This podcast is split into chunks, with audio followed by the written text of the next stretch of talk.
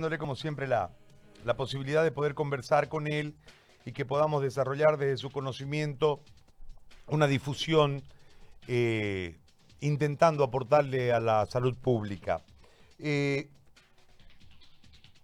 hemos visto el cuadro del Beni, estamos viendo la situación eh, en Santa Cruz, hay una realidad marcada dentro del, del, sistema de salud, una falta de, tres, tres ambulancias para la ciudad de Santa Cruz en un momento tan complejo.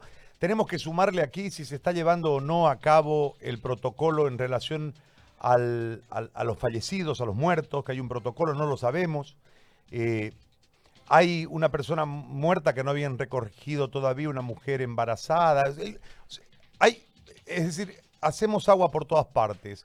A esto hay que sumarle la polémica por la invermectina, eh, esta concientización eh, que intentamos realizar para que la gente en el estadio 1 no le complique más, eh, lamentándolo mucho, al, al, frágil sistema.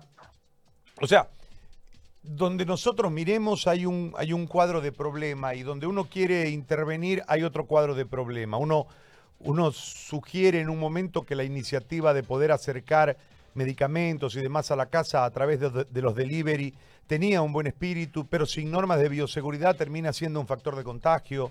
Los positivos en el entorno de poder que en este momento transforman en un peligro a las autoridades que se pueden mover sin ningún tipo de restricciones en el medio y que son potenciales transmisores al haberse dado positivos en su entorno inmediato. O sea, hay una situación de verdadero, no digo descontrol, pero un desorden que nos está llevando a que todo esto se, descontrole.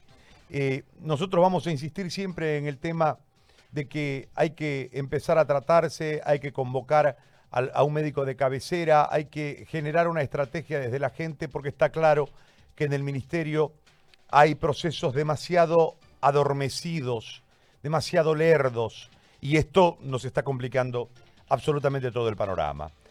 Este es el antecedente y el resumen del programa para escuchar su análisis, doctor, y yo le voy a ir consultando conforme a esto, por favor, pero también hay una pregunta de un amigo oyente en relación a las dosis de ivermectina. No es un tema para tomarlo a priori, es decir, hay que seguir ciertos procesos para después utilizar ese medicamento. Pero todo eso quiero que usted lo explique si es tan amable, doctor. No sé si, si puede hacerme un resumen desde la posición netamente científica y técnica de todo lo que hemos desarrollado y este cuadro de situación que nos ha marcado con diferentes testimonios el programa de hoy. Muy buenas tardes, eh, José Gary. Siempre es un gusto participar en tu programa y poder ayudar a toda la población, a todos los que escuchas y a todo el país, porque hay mucha gente que te escucha también en Trinidad, te escucha en Sucre, en todo lado, porque estamos trabajando juntos para ver el tema de la pandemia. Nosotros tenemos que ser responsables en el tema de gestión de calidad, en el sentido de tener de dónde se origina lo que nosotros decimos, porque todo tiene un porqué. Y el científico siempre tiene que responder al porqué. Eh, Santa Cruz el día de hoy presenta 1.318 eh, casos, de estos 1.318 significan que hemos llegado al 63% de los casos a nivel nacional. Seguimos subiendo, Santa Cruz sigue siendo el primero y sigue arrastrando a toda la, eh, curva epidemiológica a nivel nacional. Y de estos, 52 han sido los fallecidos. Tenemos 52 fallecidos y reportado al día de ayer a nivel nacional tenemos 102 fallecidos, por lo cual la mitad de los fallecidos se encuentra en Santa Cruz. En promedio Santa Cruz, lo decíamos los otros días, tiene tres fallecidos día y Bolivia en promedio tiene en fallecimientos seis punto algo, casi siete. Por lo cual, más siguen falleciendo en Santa Cruz. Y tenemos que ser responsables en lo que decimos. ¿Por qué? Porque decimos que en Santa Cruz hay más casos, los casos están llegando complicados al hospital, tenemos más fallecimientos y esto está relacionado directo con el punto crítico de la detección oportuna, del tratamiento oportuno, porque así lo dice no solo en Bolivia, sino se lo dice a nivel internacional. En Argentina, en Argentina recientemente sacaron un artículo, ustedes pueden entrar a Intramed y van a ver lo que dice. La clave no está en evitar repuntes o oleajes, sino en contenerlos de forma precoz. El diablo del COVID-19 está en los síntomas leves Entonces, los profesionales de atención primaria y los pacientes deberíamos sospechar de un posible caso de COVID-19 ante la aparición de síntomas, no solo respiratorios, y actuar en consecuencias. Es un gran artículo que lo dice los argentinos que tienen mucha experiencia en este sentido, porque pasamos leyendo todo el día, contactándonos todo el día con gente en el exterior, en el interior del país, con grupos de profesionales que tenemos a nivel departamental y a nivel nacional, y vamos sacando conclusiones porque lo dijimos al inicio de cuando comenzamos con este sector de salud en tu programa, que estamos haciendo ciencia al andar, caminando, viendo y vamos viendo nuevas oportunidades. Dentro de eso, cuando hicimos diagnóstico precoz, nosotros decimos que la persona tiene que tener antigripal en la mano y tiene que tener antiinflamatorio. Porque al ser una enfermedad gripal, si yo detecto los síntomas bajo la inflamación y bajo el cuadro gripal, hay mayores oportunidades de que ese paciente no me, complique y no llegue al segundo y tercer nivel. Cuando hemos hablado de la ivermectina, es importante decir que la ivermectina en concentraciones que no generan daño o toxicidad es de 200 microgramos kilogramo peso. Pero como hablamos en promedio, 200 microgramos es exacto porque cada persona tiene un dosaje de kilo, de kilo y de tamaño además, ¿no? Porque ahí vamos a sacar hasta el índice de masa corporal. Pero en promedio nosotros sacamos de decir una persona de un metro setenta, de 70 kilos, aproximadamente tiene que utilizar 6 miligramos en diferentes dosis y en diferentes eh, de acuerdo al criterio clínico que es tan importante. Es decir, la persona no puede tomar la ivermectina de manera libre, al libre albedrío, y no puede tomarlo de manera preventiva porque la ivermectina no previene que yo me contagie de el coronavirus, esto es algo claro, no es que previene, sino lo que evita es que el virus se multiplique dentro mío, evita que el, virus genere una carga viral. Entonces, la ivermectina la tenemos que tener en casa guardado como un recurso para cuando yo comience a desarrollar y el médico me diagnostique y me diga si usted tiene un COVID, tome tome hasta que hagamos la prueba, hasta que hagamos las otras cosas, es decir, para que el tratamiento sea oportuno. Nosotros no estamos en este momento diciendo tome ivermectina como profilaxis, tome todos los días. Eso no ocurre, no va a pasar, porque tenemos la seriedad en este caso de manejarlo. Eh, eh, lo está haciendo Lima, Perú, lo está haciendo Costa Rica y tiene muy buenos resultados, no de uno, sino de varios casos que a la larga los vamos a escribir y vamos a hacer la demostración que los casos que la ivermectina dio resultado, ¿no? Porque hay población que no tomó, se complicó y hasta falleció, Doctor, y va a haber población que, que sí tomó, ¿no? Doctor, entonces, yo tengo que tener antigripales y eh, antiinflamatorios. antiinflamatorios a la mano. Si yo hago síntoma, converso con mi médico y puedo tomar esto mientras puedo esperar las pruebas y demás, las confirmaciones de laboratorio Sí, desde el síntoma. desde el síntoma. Mientras yo tenga fiebre. Ajá. Yo tenga fiebre, carraspera, todos los síntomas que hemos hablado. Eh, lagrimeo, porque también hay lagrimeo, porque no se olvide que produce conjuntivitis, también el corona, así fue detectado en China. Eh, cuando yo comienzo a generar, lo primero es un antigripal, porque además como estamos a nivel estacional, puede ser una de influencia, puede ser un H1N1, y el antigripal no le va a causar ningún problema si fuera otro tipo de infección. Entonces toma el antiviral, se contacta con el médico para que el médico le pueda asesorar, a que el médico pueda detectar oportunamente el cuadro, y el médico es el que va a decidir cuánto de antiinflamatorio le va a aumentar y cuánto de hipermectina le va a dar. ¿no? Entonces, ¿cuál es la dosis del adulto? Si la tableta para adultos viene en 6 miligramos y para los niños debería ser de 3 miligramos. ¿no? Viene en goteo. Si es en goteo, el único que va a poder sacar la proporción es el médico, porque hay que ver cuánto han puesto de concentración por cada ml y cada concentración, como decíamos en el caso veterinario, varía. Y al variar, pues yo no le puedo decir toma un ml. ¿no? le voy a volver a insistir en la pregunta porque quiero que quede absolutamente claro. Es decir, yo hago un síntoma. Por ahí hago solamente fiebre, vamos a poner así. Yo tengo que hacer un tratamiento antigripal en ese momento y un antiinflamatorio comunicándome con mi médico. Eso, es, eso es, en realidad, ¿qué quiere decir? Es decir, yo soy sospechoso. En realidad, eso es lo que nosotros tenemos que tener, tener en cuenta para tenerle, para bajar los índices de pánico y buscar los índices de acción.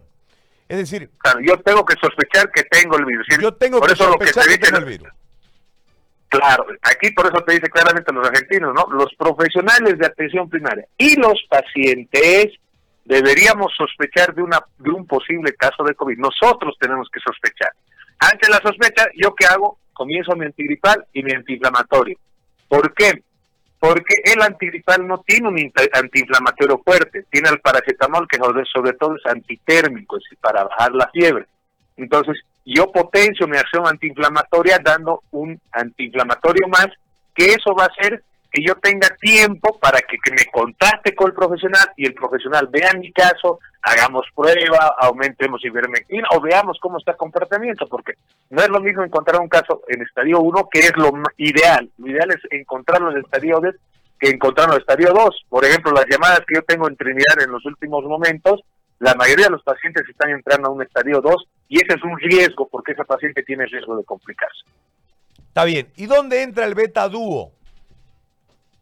Ah, ese es el corticoide. El corticoide entra para mí, pues, bajo mi criterio clínico, como así lo dice la guía del Ministerio de Salud, le dice, bajo criterio clínico podemos utilizar corticoide.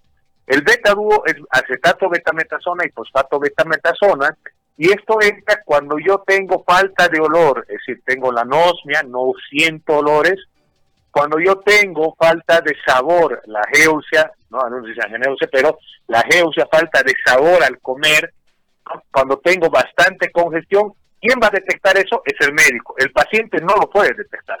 Quien lo va a detectar es el médico, porque además tengo que ver si hay otras características, porque si tengo eso, con tos, con sensación de desahogo y todo lo demás, la beta dúo mucha acción antiinflamatoria no va a tener, yo tengo que desinflamarlo ese paciente. Ese ya es criterio del profesional, no es que el paciente va, se compra y se pone.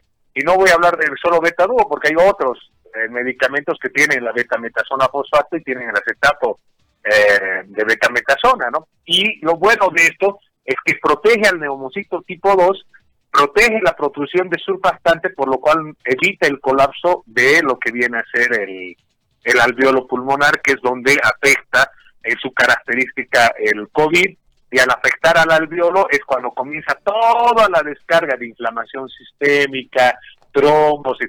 Si se protege bien al alveolo, es muy difícil que vayamos a tener casos muy complicados de COVID, José Bueno, esos son los pasos entonces. Eh, eh, hay que tratarlo en primera instancia como un resfrío, pero comunicarle al médico. No hay que dejar de comunicar al médico hay que comunicar al médico porque el único que te puede decir si vas a necesitar corticoides o no es el médico. El único que te puede decir si vas a utilizar ivermectina o no es el médico. Y aquí quiero ahondar en algo, José Gárez. Eh, la GEMET saca y dice que no se puede utilizar la ivermectina para el COVID-19. Cuando la guía aprobada por el comité científico dice que está bajo criterio del médico. Entonces la GEMET no puede imponerse al comité científico nacional. Y además, los que tienen más experiencia, por ejemplo, en La Paz, en el manejo del COVID-19, es el Hospital de la Caja Nacional, el Luis Uría del Oliva, donde han tenido más pacientes, han trabajado con muchos pacientes y conoces. Ellos han aprobado un protocolo, la Caja Nacional de Salud, que es la caja más grande de Bolivia. Ellos han aprobado un protocolo y en el protocolo de acción temprana, ¿no? De paciente con COVID positivo, está la ivermectina a 200 microgramos por kilogramo peso. Entonces estamos hablando de que son comités científicos que están aprobando y que ya lo tienen en su protocolo. Por lo cual la GEMET no puede sacar una, una indicación por encima de una resolución ministerial. El único que nos puede prohibir el uso de la ivermectina es el colegio médico mediante una resolución del colegio médico y su comité científico o el Ministerio de Salud mediante una resolución ministerial expresa para el caso donde diga que no podemos usar la ivermectina no con un comunicado, con una circularidad de la AGMED, nosotros podemos decir que no vamos a utilizar, porque el criterio médico está eh, encima de nosotros. De ahí viene la pregunta. Yo, por ejemplo, si tengo un familiar o una persona importante, o usted que tiene a un familiar o una persona que se enferma, usted no va a esperar a que llegue el sistema de salud cuando nuestro sistema de salud está con problemas en segundo y tercer nivel. ¿Y por qué está eh, eh, con problemas en segundo y tercer nivel? Porque Santa Cruz está absorbiendo todos los casos de Montero. La mayoría de los casos, por ejemplo, de internación en diferentes sectores son derivados de, Montero porque no tienen la capacidad de terapia intensiva y otros. Entonces, ahorita Montero no ha ardido o no ha caído como, como está cayendo Trinidad, es porque quien está supliendo el problema a nivel eh, departamental de Santa Cruz, y no solo le llegan los pacientes complicados de Santa Cruz, José le vienen de todas las provincias. Entonces, de todas las provincias están cayendo al segundo y tercer nivel de Santa Cruz. Entonces, en este sentido, Santa Cruz está absorbiendo todo ese peso cuando los niveles de primer nivel, la detección en llegar en todos los municipios, deberían estar trabajando 24/7 tratando de detectar a los que están son pacientes con el, eh, portadores o con síntomas del virus para evitar su complicación. Le planteo otra pregunta en ese mismo marco que ya genera una, una preocupación más. Es decir, Santa Cruz absorbe la provincia en este momento, particularmente Montero, que es un punto de altísima preocupación. Eh, Santa Cruz absorbe además el tema de la detección con eh, su laboratorio, con el Cenetrop. Santa Cruz tiene que atenderse también con todo lo que implica la ciudad de Santa Cruz y los propios temas relacionados a las pruebas. Hay una molestia, además de un grado de eh, preocupación, precisamente en los primeros niveles de la atención eh, en salud en el departamento. Hay una molestia, hay, hay un montón de cosas. No le han pagado ni, el tema del dengue. Y a esto hay que sumarle, ya que hablamos del dengue, el tema de un montón de casos enmascarados por dengue, como sucedió en Trinidad. En este, en este panorama, desde la especialidad suya y desde la experiencia de tratar COVID eh, eh, en La Paz, ¿cuáles serían las acciones que debiésemos tomar? Porque yo veo puro acciones políticas eh, relacionadas a ya viene, ya vendrá, ya estaremos, cuidado, cuidémonos, pero no hay una acción real en salud que vaya a generarnos una sensación de certidumbre. ¿Cómo debiese actuar ante este cuadro? O sea, no puede dejar de recibir a los de Montero, en la realidad. Eh, no puede dejar de recibir a los de provincia, en la realidad. No puede dejar de hacer las pruebas del resto de los otros departamentos, en la realidad. O sea, ¿qué se debiese hacer para afrontar esta realidad de manera más solvente? Tenemos dos pilares ahí, José Gary. El primer pilar es la, el área extrahospitalario que debería ser asumido por el primer nivel porque eh, hemos tenido una contracción del sistema de salud por el miedo al virus, por lo cual las, las atenciones se han concentrado en segundo y tercer nivel. Es así que todos los programas del Ministerio de Salud, del CEDES, póngase Bono Juana Zurduy, y hay varios programas que en este momento no están cumpliendo su rol como tal. Entonces, esta gente de primer nivel, con la edad que no sea de riesgo, 25 años, tiene que ir casa por casa a detectar precozmente el, al COVID, porque ahí es donde nosotros vamos a evitar que se sature el segundo y tercer nivel. Entonces, tiene que formar brigadas de atención rápida.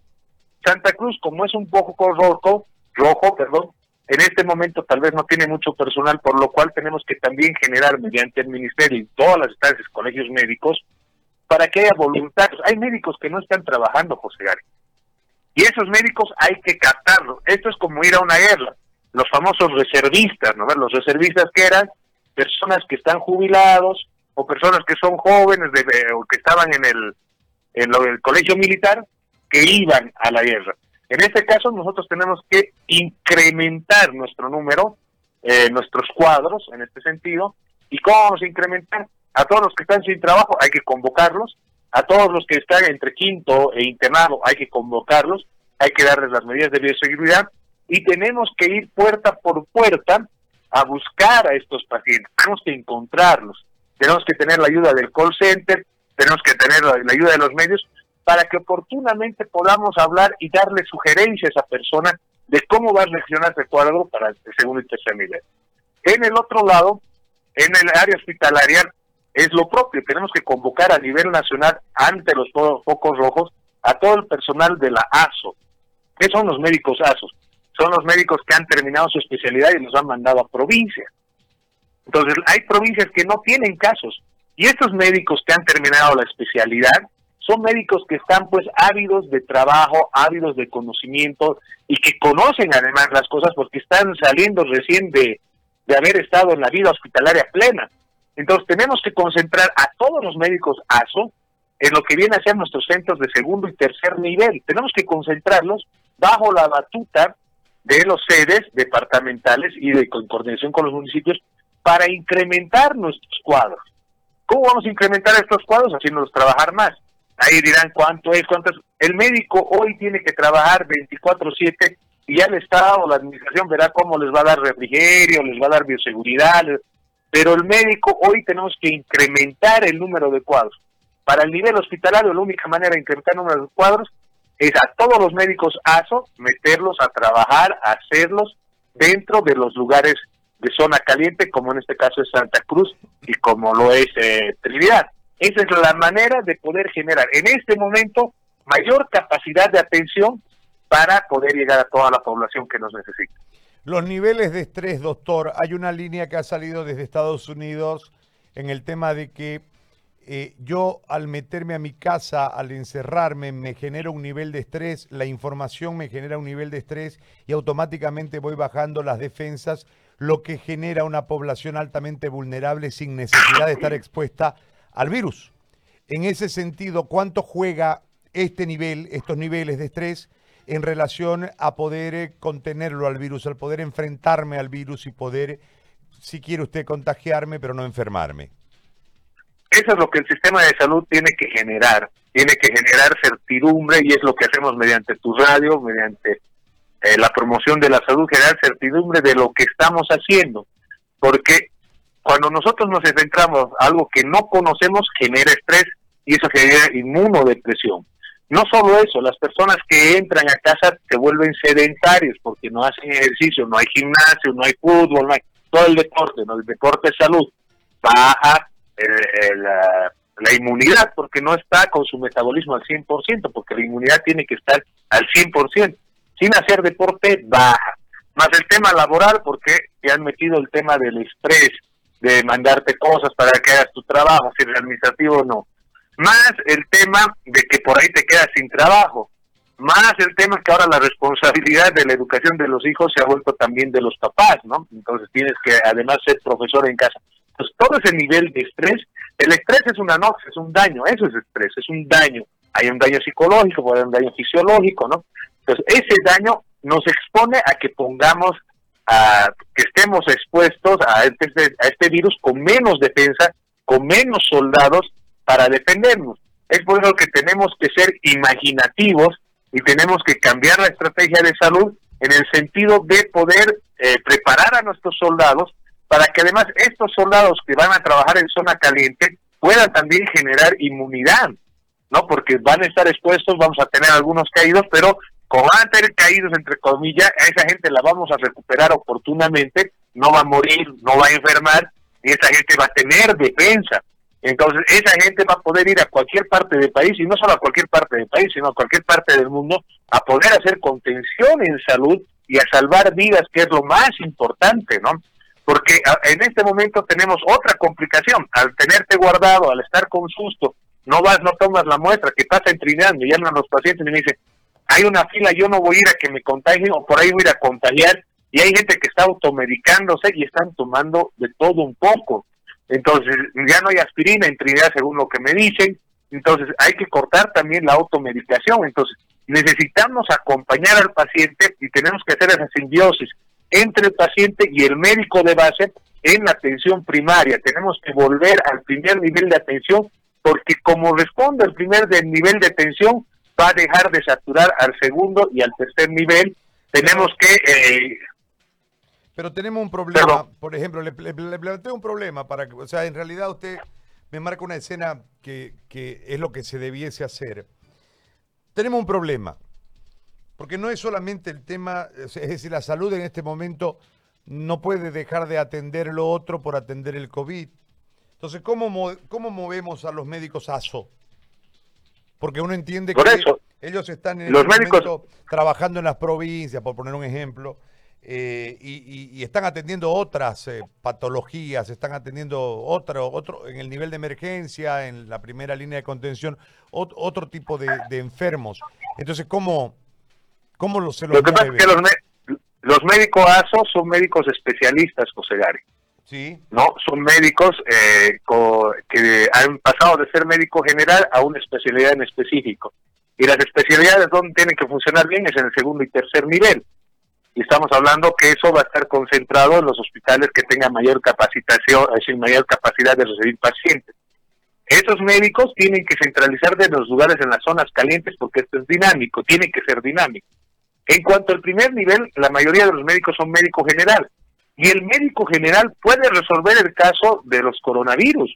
Es decir, no es que no esté capacitado, si está capacitado hay que reorientarlos a cómo identificar, lo decíamos ayer, por ejemplo, los médicos generales tienen que tener oxímetros de pulso para poder determinar si es un grado 2 o es un grado 3, ¿no? O si es un grado 1, porque el oxímetro de pulso es el que te va a dar un parámetro claro está bien, de pero, cómo está pero- pero, funcionando doctor, el pero doctor, en, en provincia, es decir, no hay pues, este, ¿cómo le explico? Eh, de uno y dos, ¿no ves? Todos los, O sea, si uno analiza, lo, hay un especialista en... eh, o sea, en realidad lo que falta es personal, doctor, porque usted puede... en provincia sí, por eso, en el primer nivel, eh, lo que decía el doctor de Chasuno, ¿eh? Sí, sí, sí. falta personal, pero a ese personal que tengo que mandar a provincia, lo tengo que mandar al primer nivel, tiene que ser médicos que no están trabajando, porque como digo, hay médicos que no tienen trabajo, José Gary, y hay que mandar médicos que tengan la disponibilidad de ir, porque hay roles de turnos, hay médicos que trabajan una vez a la semana, los otros días no lo hacen. Entonces, a ese personal lo puedo mandar al primer nivel para cubrir el primer nivel, porque yo en el primer nivel yo no necesito anestesiólogos, no necesito neumólogos, porque este es el, el pensamiento actual que está manejando la gente, de decir, vamos a hacer un grupo de reacción inmediata, tengo que tener terapista intensiva, tengo neumólogo, no.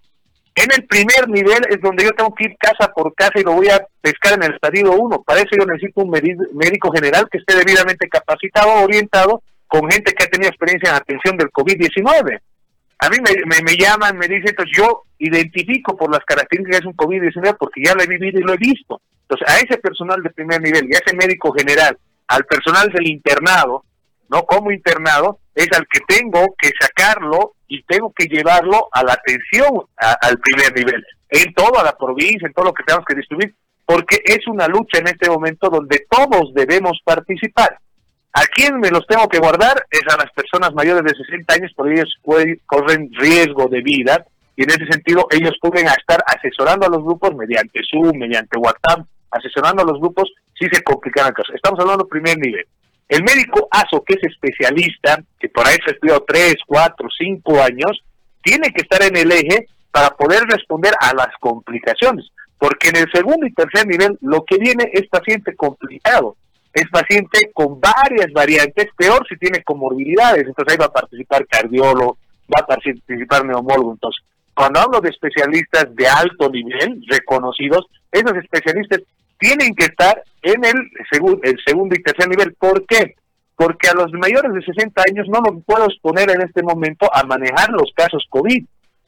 ¿No? Lo voy a exponer a la larga, va a ser una continuación, por ahí tenemos la vacuna en su tiempo, sí, vamos a ver qué hacemos con los... Ahorita los que tienen que trabajar son los que están entre el rango de de 20 a 45 años, hasta 50, porque esa gente se va a poder contaminar, va a poder responder bien al COVID y además se va a inmunizar. Entonces, cuando se inmunice y todo lo demás, va a poder cuidar a demás gente y va a poder además, después lo que quieren llegar a la larga, lo que Suecia va a llegar a la larga con muchos muertos, va a generar lo que es la inmunidad del rebaño, ¿no? Pero eso es muy a la larga. Nosotros tenemos que hacer, proteger a nuestra gente mayor de 60 años porque tenemos grandes profesionales médicos y no podemos perder ese capital intelectual. Está bien, ese es el plan, me parece bien. Eh, habría que pulir algunos detalles en relación a eso de los ASO que me tiene, no me, no me cierra, pero ese es un tema que se puede resolver. En el tema está bien, está bien, está bien. Solamente una cosita, no, nos quedemos ahí.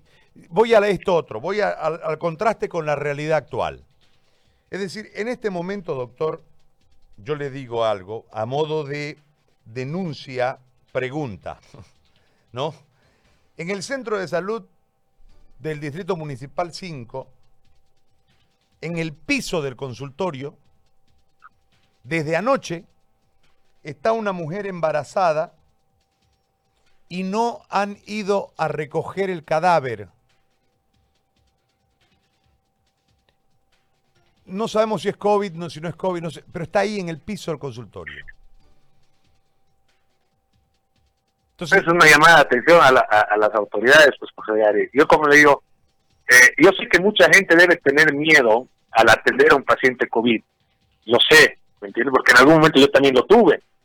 Pero una vez que uno reconoce la enfermedad, sabe utilizar los protocolos, sabe hacer las cosas, yo le digo, ayer me hice la prueba José Dari y soy IgG negativo, soy IgM negativo, es decir, sigo dando negatividad en este sentido, y eso significa que no eh, haciendo las cosas bien no te contagias.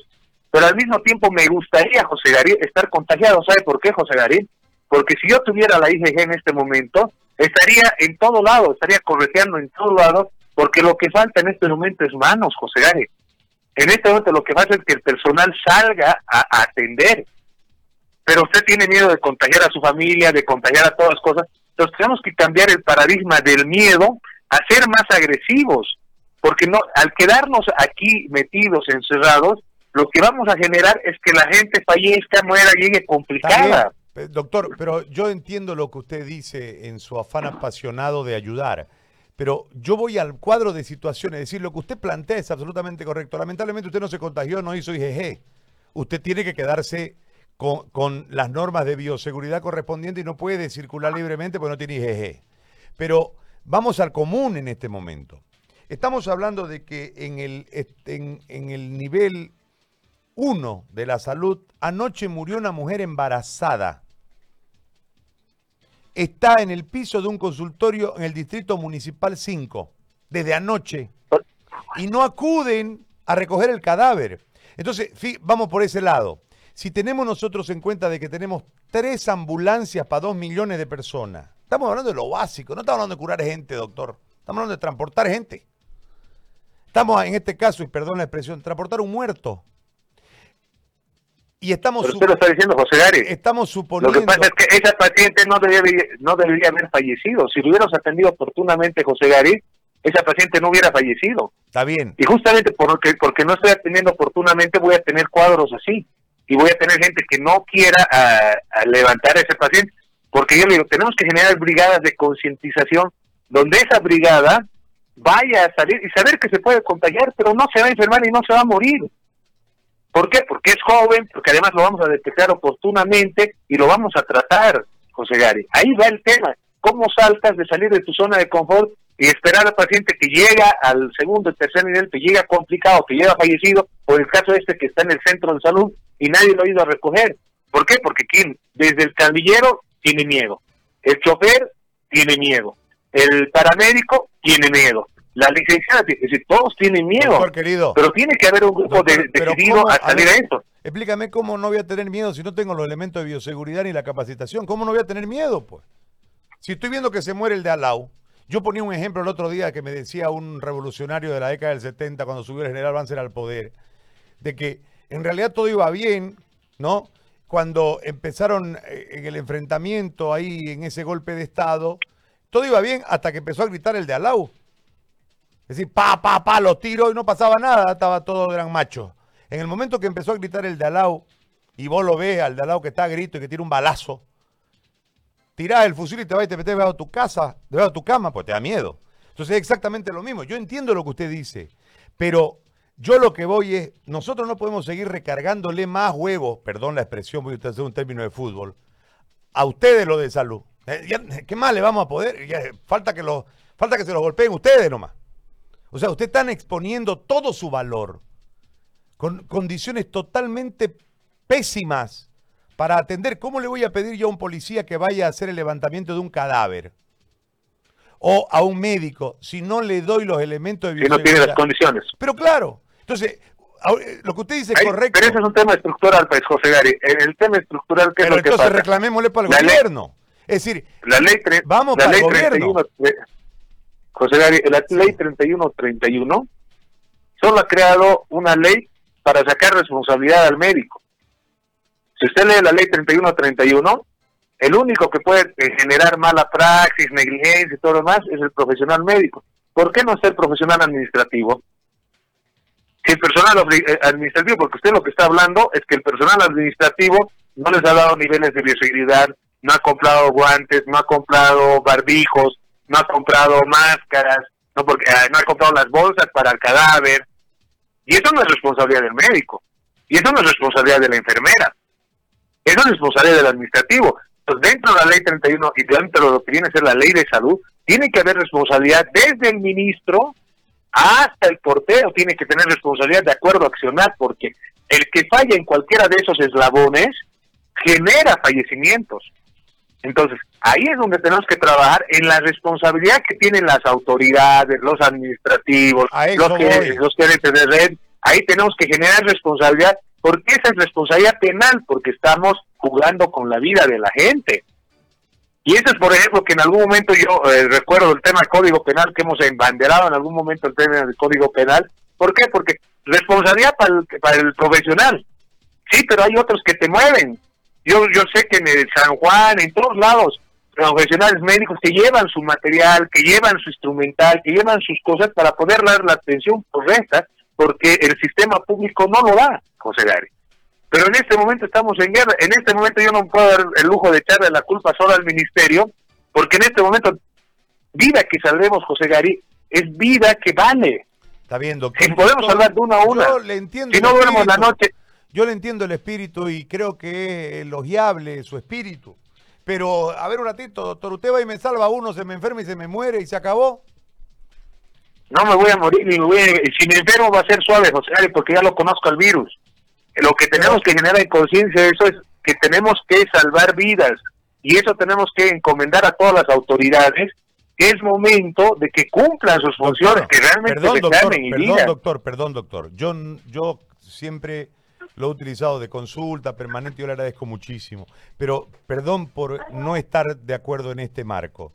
Es decir, hace unos días aquí en Santa Cruz se murió una mujer que no debió morirse. Entonces usted me dice, si yo me contagio, no me voy a enfermar, no me voy a morir. El, el que llega al sistema de salud se está muriendo, doctor. José Gary, en el caso, ¿me estás preguntando ahí como auditor o como médico? Porque yo te digo, le estoy, como, como auditor. Preguntando como auditor. Hay una mujer de 35 años, hace unos días. Sí, sé cuál es. Falleció, sí. Falleció en, seguro universitario. en el seguro universitario. Y en realidad le dijeron, se perdió la prueba, no hay la prueba, ya hay la prueba, maltrataron a la familia. O sea, todo un, un, tema en relación a ese fallecimiento. Ahí es un problema de gestión de calidad, José Gary. Uno observa después lo que sucedió con el eh, ejecutivo de Access, lo que sucedió aquí, lo que sucedió, o sea, y uno dice, bueno, a, ver cómo es la cuestión, o sea, mejor si no me contagio. Entonces yo me pongo a pensar en el, en, el de salud desde el punto de vista individualísimo y dice, está bien, yo voy a curar, quiero curar, pero denme en elemento de bioseguridad y no se los dan. Y lógicamente hay un cargo de responsabilidades. La urgencia en este momento hace que yo tenga, no me los dan, no los tengo, entonces ¿por qué me voy a exponer? Pues? Es, un razonamiento de autodefensa, si usted quiere. Claro, lo que dijo Brenda, si no tiene las condiciones no se atiende. ¿no? Pero yo le estoy hablando del, del, caso que usted me hace mención, hay un problema de gestión de calidad y se debería auditar ese caso, porque como digo, si me sale un falso negativo, el médico tiene criterio clínico. Yo he tenido dos casos falsos negativos y he dudado porque la sintomatología era de COVID se pidió el particular y el particular dio positivo. Y no por eso voy a dejar de tratarlo y no por eso voy a dejar de hacer las cosas. Es decir, tenemos que imponer el criterio clínico para poder hacer las cosas. Hay que hacer las cosas de acuerdo a los protocolos. Y hay gente que va al San Juan de Dios y todos están comprando sus cosas para poder tratar a la gente. Hay responsabilidad de las autoridades, pero si vamos a esperar que las autoridades, que es un sistema burocrático, usted mismo lo ha dicho, no vamos a tener buenos resultados, José Gary. Entonces no estoy de acuerdo en eso. Pero este, esto es como el cacho, lo que se ve se anota y a la señora no la van a resucitar. Podrá venir toda sí, porque la oportunidad de atención, eso, la, la, oportunidad de atención es el virus que nos está demostrando José Gary, que no somos oportunos en atender, que nuestro sistema no es oportuno atender. Esta es la mayor prueba que nos está dando el, el coronavirus y nos está demostrando que nuestro sistema es obsoleto para atender al paciente por lo cual el paciente puede morirse en su casa en el transcurso de llegar al hospital o en el hospital. En ese sentido, tenemos que acelerar todo, ¿no? Usted plantea el tema de salir a buscar eh, a través de rastrillajes y demás. No hay personal médico, no hay elementos de bioseguridad. En este momento no hay pruebas. tenemos que incrementar el personal, tenemos que eh, prepararlos, ahí tenemos que trabajar con autoridades, pero no autoridades a, nivel nacional. Tenemos que hablar con juntas vecinales, generar barbijos artesanales. Tenemos que generar un batallón donde todos estemos comprometidos porque la guerra es de todos, José Gary. Y tenemos que hacerlo porque si no, ¿quién nos salva?